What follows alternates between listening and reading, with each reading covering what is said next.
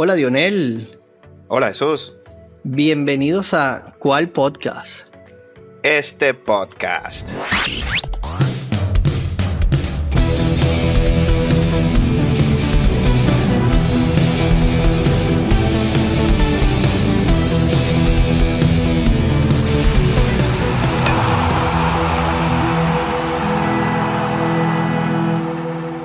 Hola hermano, ¿cómo has estado? Muy bien hermano, ¿qué tal tú? Bueno, acá un poco ausentes, pero bueno, era necesario la espera de este esta locura que siempre nos ofrece el primero de agosto. Sí señor, la fecha límite de traspasos de la MLB. Mucha cosa que contar, hermano. Mucho movimiento, hubo muchísimas especulaciones y bueno, tenemos que comenzar hablando del unicornio. Todo el mundo lo quería en sus equipos. Sí, vale. Así empezó todo, ¿no? Es correcto, así comenzó todo, todas las especulaciones alrededor de Otani. Pero Najen dijo, yo creo que todavía tengo chance y voy a reforzar para que Otani se sienta cómodo en este equipo. Bueno, y desde que dijeron eso, no ganan un juego, hermanazo. Es así. Bueno, es que le tocó, le tocó Atlanta y bueno, ya tú sabes. Te lo dije cuando no pasó nada, dije, espero que no se arrepienta Otani de esto porque hemos visto un cambio en Otani, no sé, antes era una persona bien reservada, ahora es una persona que muestra eh, sus emociones, hemos visto backflip, hemos visto molestia en el dogao cuando las cosas no están saliendo y, bueno, e, e, es muy pronto, ¿no? Para poder cerrar esto, pero las cosas no están saliendo como esperado, ¿no? Bueno, pero para Otani sí, porque va encaminado al récord de jonrones. Bueno. Y, y batea 300, ¿no? También, además. No, no, es que es un fenómeno, hermano. Es un fenómeno. Lo hablábamos cuando terminamos el juego de las estrellas. Este señor tiene que darle dos contratos porque si no lo están robando bien. Bueno, hermano, juego completo y en el mismo día se fue para la calle dos veces. Bueno, hermano. Aquí ya hay que empezar a nombrar al único. ¿Es así? Pasen Raya y los demás. A Baby Ruth. Es así. Sí, no, Baby Ruth. Llamen a Baby Ruth. Más nadie. Aquí no podemos hablar de más nadie sino Baby Ruth y Otani. Nadie entra en esta discusión. No hay cabida para más nadie. Bueno, leía por ahí un, Twitter muy viejo de, cuando se hablaba de los pitchers que batean y nombraban a, Carlos Zambrano, el venezolano. Y en ese momento llevaba 22 honrones y, y, era top, top 10 Zambrano. Imagínate tú lo que es Otani. Una locura, hermanazo. Bueno, siempre es bueno que los nombres siempre aparezca un venezolano por allí en las conversaciones. Sí, señor. Bueno, hermano, eh, pero entonces el unicornio dijo, bueno, el unicornio no dijo nada. Le dijeron, vamos a disfrutar de Otani hasta el final de la temporada y vamos a ver qué sucede. Yo creo que, fue inteligente de parte de, Los Ángeles porque eh, quieren darle eso a la fanaticada. Bueno, por lo menos vamos a dejar que ustedes lo disfruten, nos intentamos meter y ya se verá en la agencia libre si podemos quedarnos con él. Ah, pero tienes la misma opinión de que lo intentaron. Hablas en pasado ya. O sea, ya, ya no tiene ningún tipo de chance, Anaheim. Bueno, hermano, eh, cayeron ya los. Seattle los acaba de pasar el día de hoy. Seattle se entregó en la fecha de cambios. Ya hablaremos de eso. Seattle entregado, Houston recuperado, recuperó al Tuve, recuperó a Álvarez y recuperó a Verlander, que fue una y un no run entre todo esto que conversamos. Entre todo esto en el medio, un no run. O sea, los Houston va por lo suyo, actuales campeones, y Texas que tiene un equipazo. Y eso que no está el fenómeno de Grom. Entonces, muy difícil para, para Angels. A mí me pareció una, una, propuesta eh, equivocada. Es mi parecer. Yo creo que ellos tendrían que buscar piezas de cambio. Es, ha sido una constante las lesiones de Tro, que es su otro estandarte. Hablábamos y lo lesionamos en la conversación. Este, yo creo que yo creo que en este momento, si algo aprendemos siempre de estas fechas de cambio, es que esto es un negocio, hermano. Acá esto es, es dinero. Eh, la verdad, eh, afecta, afecta a fanáticos, afecta a los dogados, afecta eh, esos teamwork, porque el año pasado, yo creo que algo que, que, que ahorita puedes llevar a colación es estos cambios que tú haces al futuro. Ya tú te entregas, no tienes ningún tipo de chance Mira, tenemos que recordar quién es el, el, hombre luego de Otani y Acuña en todas las reseñas y de la MLB que esto acompaña. Estamos hablando de otro venezolano que está a nada de batear 400 y se ha mantenido sólido. La regadera fue un cambio el año pasado para Miami. Sí, lo comentamos aquí. Correcto, trató él de amalgamar un equipo y, y bueno, comenzó Miami como Tampa Bay escapados. Entonces tú dices, ¿cómo, cómo no ve esto y dice, bueno, yo necesito estas piezas? No va a poder mantener ese jugador. Sencillamente no lo va a poder. Uy. Bueno. es que bueno, tú sabes. a mí me conviene. Tú como que lo estás llamando para los Yankees. No, es que Mets y Anaheim me parecen unos equipos que da tristeza verlos jugar. Entonces, no quiero tener que sentarme en la televisión a ligar a Otani en ese equipo. Tú lo sabes. lo quieres en los Yankees, hermano. Por supuesto. ¿Quién no quiere ese señor en su equipo? Todos los equipos.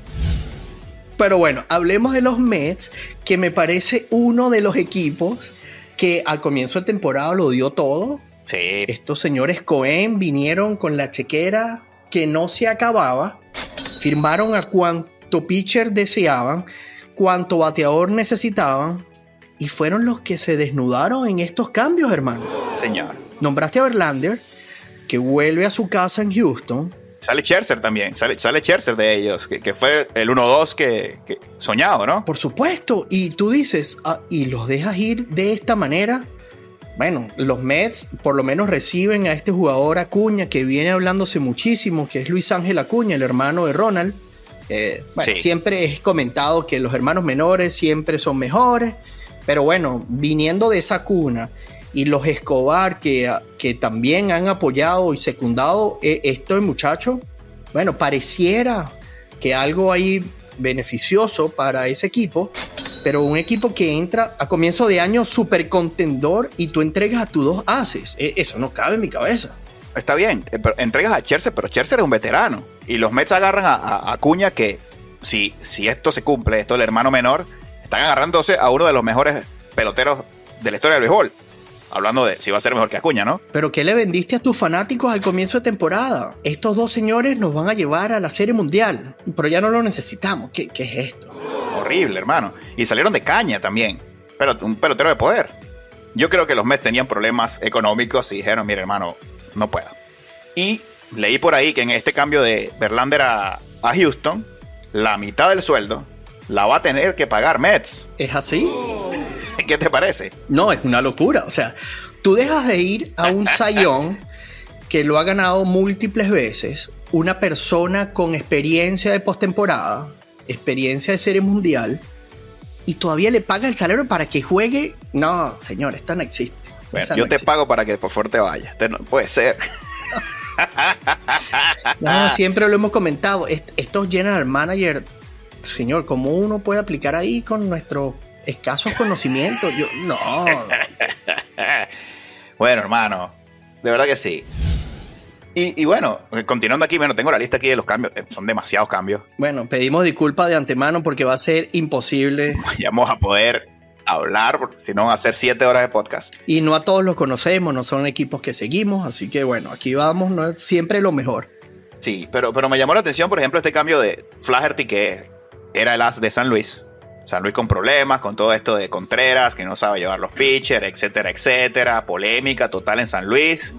Después de la salida de Yadier Molina y de Pujols. Y bueno, Flaherty, que estaba teniendo una temporada horrible. Lo tengo en el fantasy, lo tenía. Y bueno, lo he vivido en carne propia, hermano. el as de San Luis. Y bueno, va a, Baltimore, que lideran tu división, el este de la americana. Entonces, me parece un cambio muy bueno, porque no va a tener presión Flaherty aquí. No. Un equipo que está ganando. No sé cómo lo ves. Un montón de jóvenes. Bueno, tú sabes, eso es una división que sigue. Bueno, imagínate, mis Yankees, digamos, eliminados, Boston eliminados, y todos juegan por arriba de 500. Sí.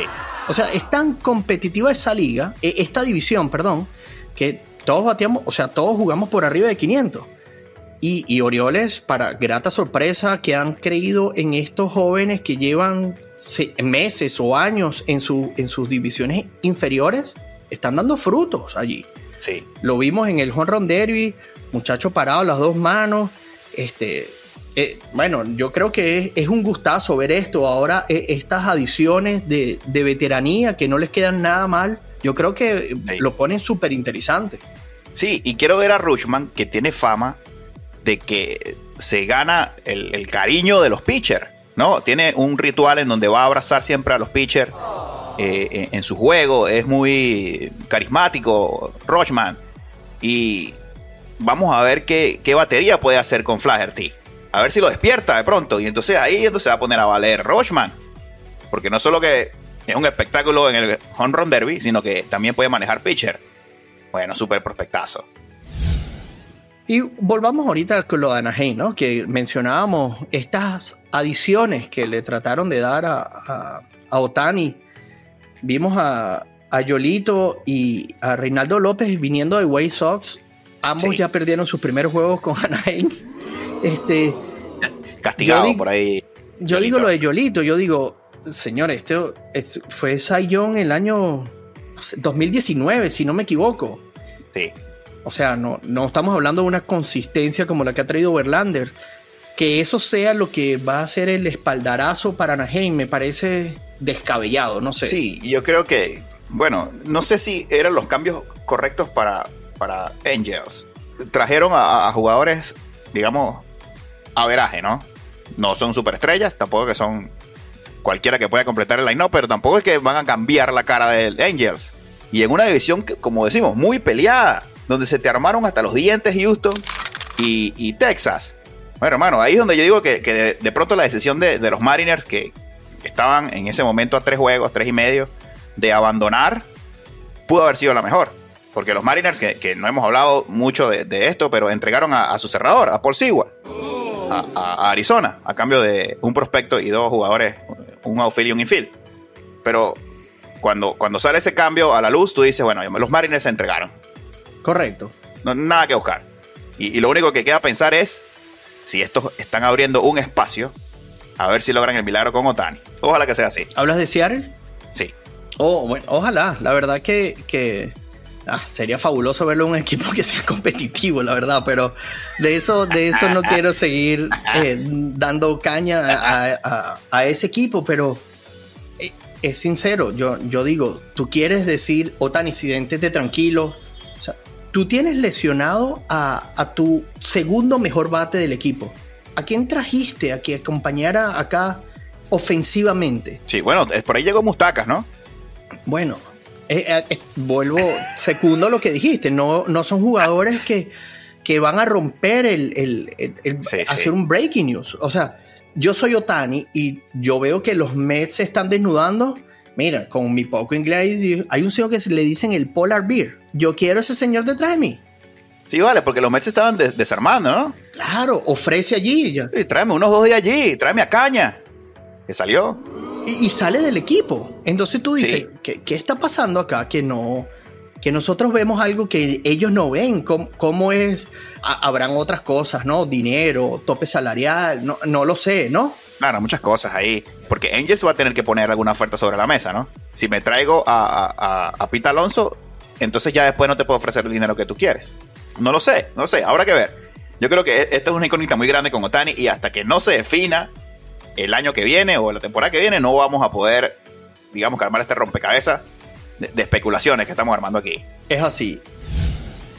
Mira, hermano, por ahí me, comentabas de, de Paul de John, que fue un cambio, digamos, de emergencia, un freno de emergencia que tuvo que meter Toronto Blue Jays porque Bobby Chet se lesionó y había temor de que no podría volver. Bueno, está en la lista lesionada de 15 días. Eh, fue, fue algo significativo. Venía corriendo en las bases.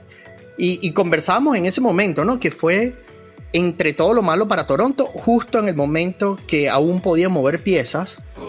Y, y lo traen pero bueno, hablábamos de esto. Esto, esto es un jugador difícil de reemplazar en ese line del Toronto. No, Bobby Chet es, de lo mejor de la liga. Que por cierto, en, Seattle aquí le metimos de 13-0, hermano. bueno, hermano, tu Macumba le funciona. Háblame, Juan. Esta Macumba es imposible. Este señor secó a Bobby. Bobby Chet de 13-0. Y a la regadera. bueno, no te digo nada. Llegó bateando 314 Bobby Chet aquí. Se fue en 301, creo. bueno, hermano, sí, de verdad que entre lo, entre lo malo y lo bueno que pudieron hacer este cambio y, parece que lo de Bichet no es grave, así que, puede estar recuperado. No me conviene mucho porque a pesar de que el Seattle abandonó, aún están allí. Bueno, yo, yo te he hecho un cuento. Yo te he hecho un cuento. Mm, ese ha sido el equipo más parejo de todo el season. Te lo he pasado. Sí. Así como pierden juegos increíbles, devuelven otros que dan un respiro y tú dices, aquí están. Súper constante, 40 y 40, 42 y 42. Es increíble eso, pero bueno, ahí van. Pero quiero hacerte una pregunta antes que me eches tu historia. Dímelo. Espero que no se te olvide. Quiero que me, que me cuentes estos cambios que hicieron los padres, porque los padres de San Diego siempre en, esta, en estos cambios de antes del 1 de agosto siempre se meten en cosas bastante descabelladas que llaman muchísimo la atención y hablamos hasta la serie mundial de ellos. Este año firmaron a, e, trajeron a ese pitcher, eh, trajeron al pitcher Hill. Al zurdo, a Rich Hill. Sí. Señor, tiene mi edad, vale. Joven. Nada malo, tremendo joven. Pero cuando tú ves esa consistencia de ese equipo, ¿no? hoy veía en las noticias que, que uno, que eh, Soto está súper encendido, sí. que tenemos de vuelta al niño, ha sido eh, el, uno de los jugadores, el tercer o cuarto jugador más joven en, conectar 100 cuadrangulares. Y estuvo, y estuvo suspendido. Y estuvo suspendido. Y este, digamos, en un año calendario serían 365 días, lo hizo en menos de eso, jugando un año menos. O sea, son números que tú dices, bueno, este señor no necesitaba nada de esta recuperación más pronta, que pagó su penitencia, sigue siendo pitado en cuanto a un bar que no sea de San Diego. Y, sí. y hacen estos cambios así como raros, ¿no? Bueno, no sé. San Diego es un equipo que para mí también hace unos cambios muy extraños tienen muchísimo poder en el line-up. Y, no sé, creo que no. Cuando van al, picheo, ahí es donde no están haciendo las cosas bien. Rich Hill, ok, súper veterano, pero ¿qué, busca? ¿Qué busca San Diego aquí? ¿Profundidad? No lo sé, no lo sé. Alguien que pueda ser eh, un líder por la experiencia. Es, extraño aquí este, este cambio de, de padres. Porque padres, si ves la tabla de posiciones, tampoco es que está muy bien. Tienen que remar. No, tienen que darle duro. Tienen que remar. Hablando ahorita de tablas de posiciones, mira, si hoy comenzara la postemporada, solo habían clasificado. De primero, Orioles, que me da un gustazo. Después sería Texas. Y por el otro lado sería Atlanta y los Dodgers. Se jugarían el comodín Cincinnati y Milwaukee, San Francisco y Filadelfia, que nunca lo nombramos, aquí están de nuevo peleando el comodín. Tampa Bay y Houston, que eso va a dar un gustazo en papel y, los Minnesota Twins contra Toronto Blue Jays. Y nombramos a todos estos. Atlanta es un equipo súper sólido que la verdad no necesitaba para nada salir al mercado a buscar ninguna figura porque es, es un equipo súper compacto. Pero me pareció extraño no ver movimientos en San Francisco y Filadelfia. Sí, no, pero Filadelfia trajo a este pitcher, a Lorenzen, que también, también batea. Y yo creo que eh, no estuvo mal. Lorenzo era, un pitcher cotizado por varios y que se haya ido a Filadelfia, yo creo que, estuvo bien. Y, bueno, y trae, y trae San Francisco, se lleva a dos jugadores de los Seattle Mariners, que es AJ Plo y Mar Matías. Yo digo, no, yo no salgo al mercado de esa manera si no necesito, es la verdad, porque empiezas a dar, y estamos hablando de dinero, o sea, porque ni siquiera aquí cambiaron por jugadores. Seattle no le interesó. Seattle dijo, dame mi cash paga lo que queda de salario y vamos a hablar de esto luego. Sí, lo que pasa es que Pollock no pudo rendir aquí para nada, hermano. ¿Qué pasó allí? No pudo, era otro Pollock. Era otro Pollock. No el que conocemos, un bateador temible, oportuno. Puede batear para poder, puede hacerlo todo Pollock. Pero aquí no pudo. En un juego contra los, White Sox, jugaba Pollock y yo tenía a mi derecha a un fanático de los White Sox. Viene Pollock y los muchachos comentan, oye, mira Pollock, Pollock, y estaban contentos. Y yo le bromé y le decía, hermano, regrésenlo porque aquí no ha podido ver luz. Simplemente no pudo. Y, le pasó lo mismo a, a Colton Wong, un jugador hecho, hermano. Súper veterano Wong. Y aquí se fue, lo acaban de poner eh, en la lista de, de waivers, punto 195. Colton Wong. Impensable para él en su carrera definitivamente el, clima de Seattle no es una mantequilla para sacar bate. No es fácil, hermano. Mira, antes que se me olvide el cuento, habíamos comentado aquí esto de Gino y que se había molestado y que estaba partiendo bates, esto y lo otro.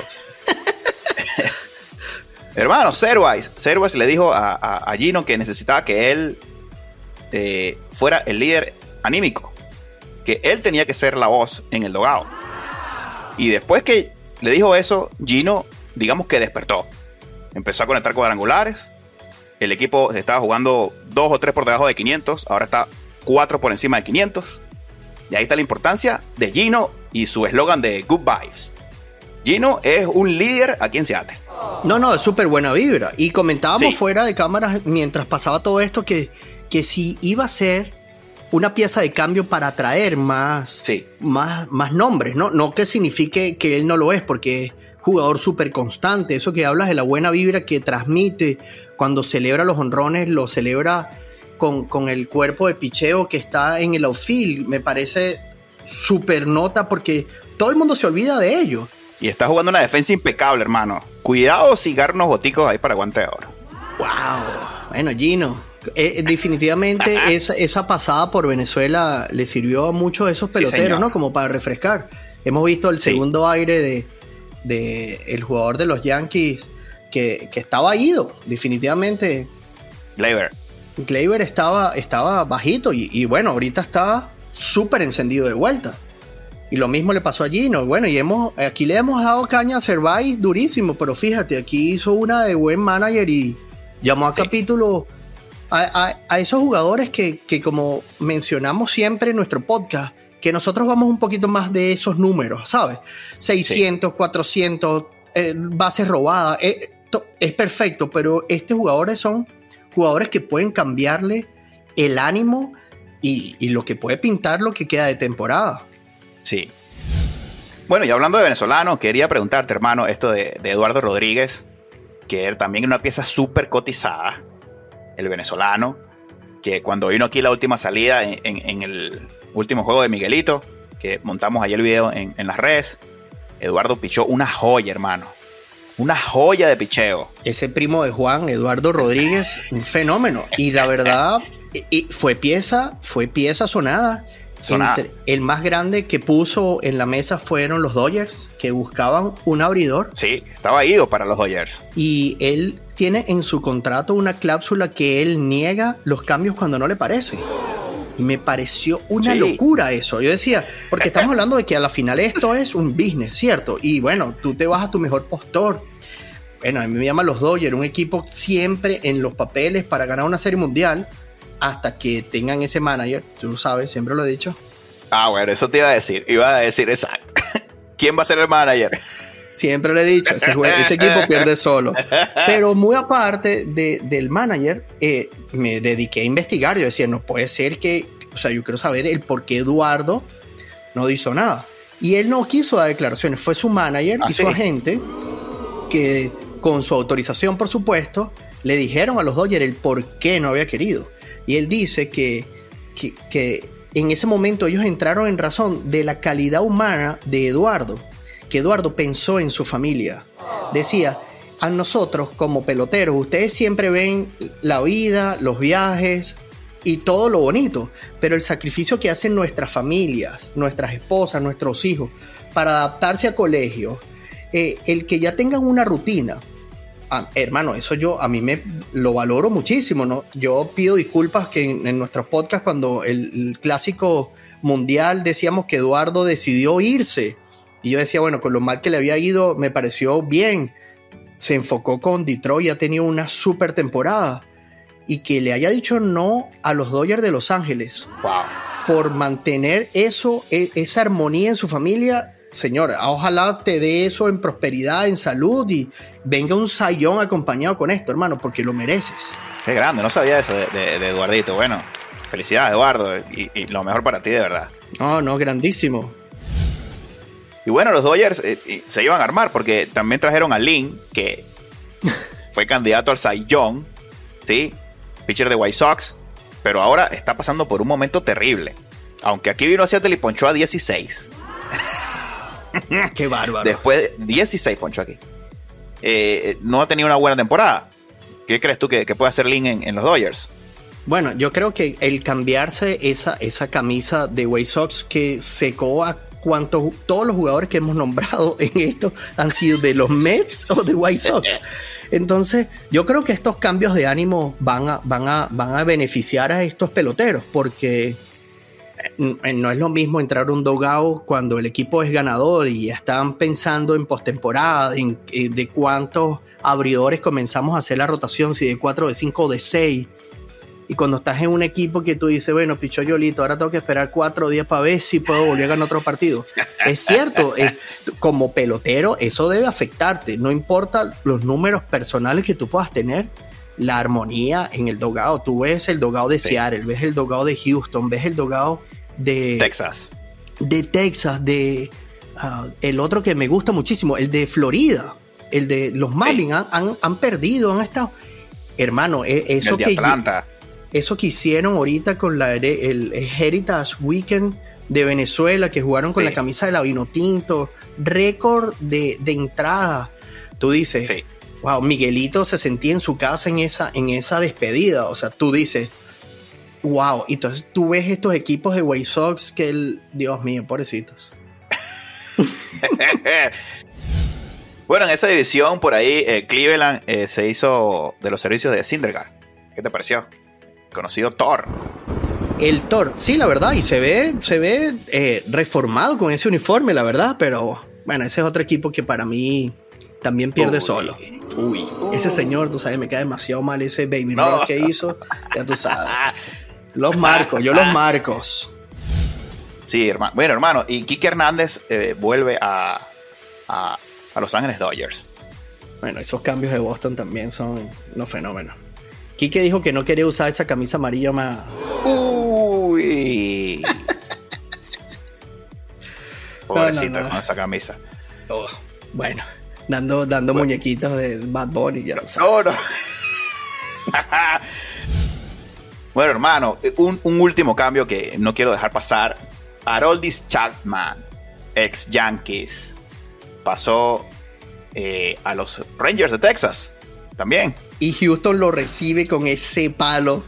La gente decía, bueno, es que todavía tienen los marcadores ahí parece. Ay, Dios mío. ¿Cómo ves a Chapman? ¿Crees que todavía puede dar, eh, estar al tope o ya su mejor momento pasó? No, no, yo creo, yo creo que lo ha demostrado esta temporada. La consistencia que ha tenido esta temporada ha sido impecable, la verdad, porque eso era algo que le faltaba muchísimo a los Yankees, ¿no? El control. Las piedras las tira siempre, pero ahora ese control y ahora siguiendo estas nuevas cuentas del Twitter, este jugador ninja que tiene ahora que, que cuenta. Ninja. Que cuenta hasta cómo, cómo esa recta que se le mueve hacia arriba, que se, dice que sencillamente es imbatiable. Es imbatiable. Y yo creo que ahora con ese dogado de Texas, hermano, si en Kansas City fue capaz de hacer eso que hizo, aquí yo creo que lo que va a venir es, es, un lujo ver ese cuerpo de picheo de Texas y de, y de Houston, ¿ah? Sí, hay que ver a Texas, hay que ver a Houston.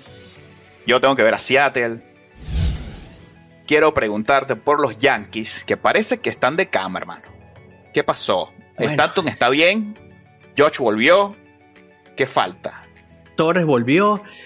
Hermano, eh, tenemos, tenemos un enemigo. Rizzo no le da un palo a nadie. El señor tenía, celebró un honrón, tenía como 52 turnos o algo así que no daba un honrón un montón de juegos sobre la nada. Este, bueno, hoy leíamos lo del, lo del caballero que acabó de lanzar un juego perfecto esta temporada. Sale de los Yankees pidiendo permiso porque tiene problemas con el alcohol.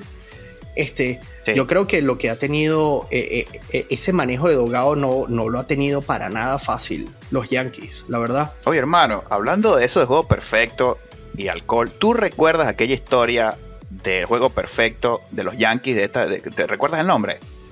Que pichó un juego perfecto y después reconoció que tenía, tenía resaca. Y por eso quería terminar el juego, por supuesto.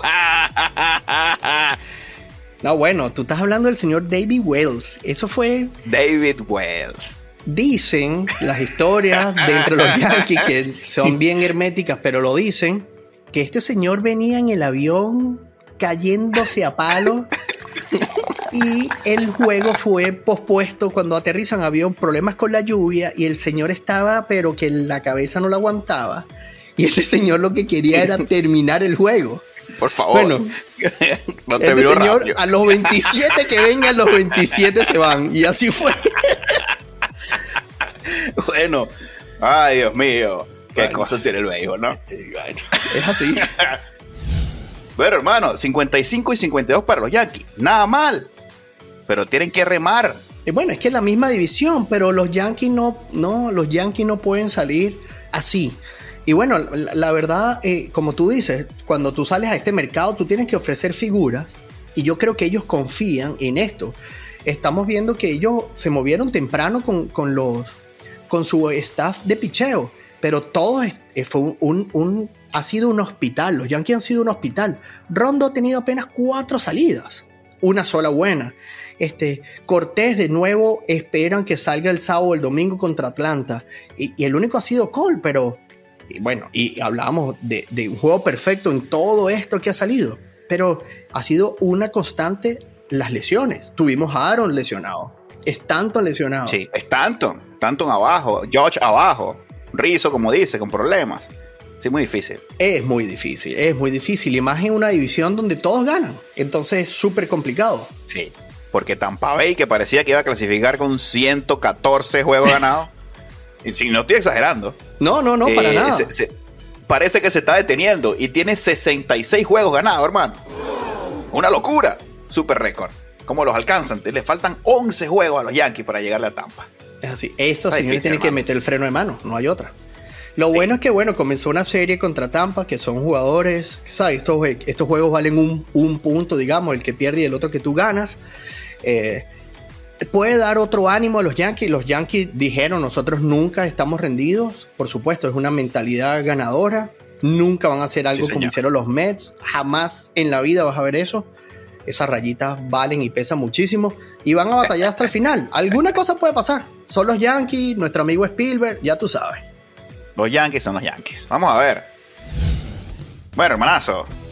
Es hora de despedirnos. Pero primero quiero recordar una cosa viene el Mundial de Baloncesto. Te veo con una camisa allí que dice FIBA. Ah, míralo, aquí estoy.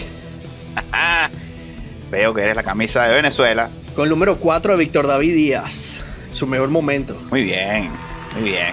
Venezuela va a participar y van a tener cobertura aquí en cual podcast, hermano. Por supuesto. Y bueno, estamos a cuatro domingos de la NFL, comienza la Premier, comienza la liga esto se pone candela porque ahora tenemos que ver hasta la MLS, tenemos que ver juegos. El Mundial Femenino está por ahí. Hay que ver en, Arabia, a ver a, Cristiano. A Cristiano y bueno, y muchísimas figuras que se han ido. Así que esto fue una pausa obligatoria porque así esto lo trajo, pero estén listos porque vamos a continuar aquí activo en nuestras redes sociales, cual piso podcast en Twitter. Bueno, ahora no es Twitter, en X y en Instagram. Muy bien, hermano, tanto. Bueno, luego en, la otra. Eh, eh, el otro social media, aún no puedo decirlo, tengo que practicar más. Threads, o como sea, perdonen. Ahí vamos a estar, hermano. Y suscríbanse, suscríbanse a YouTube, compartan el contenido, nos ayuda muchísimo a seguir. Eh, denle like. Y bueno, estamos muy atentos a sus comentarios. Y bueno, más deporte. ¿En cuál podcast? este podcast.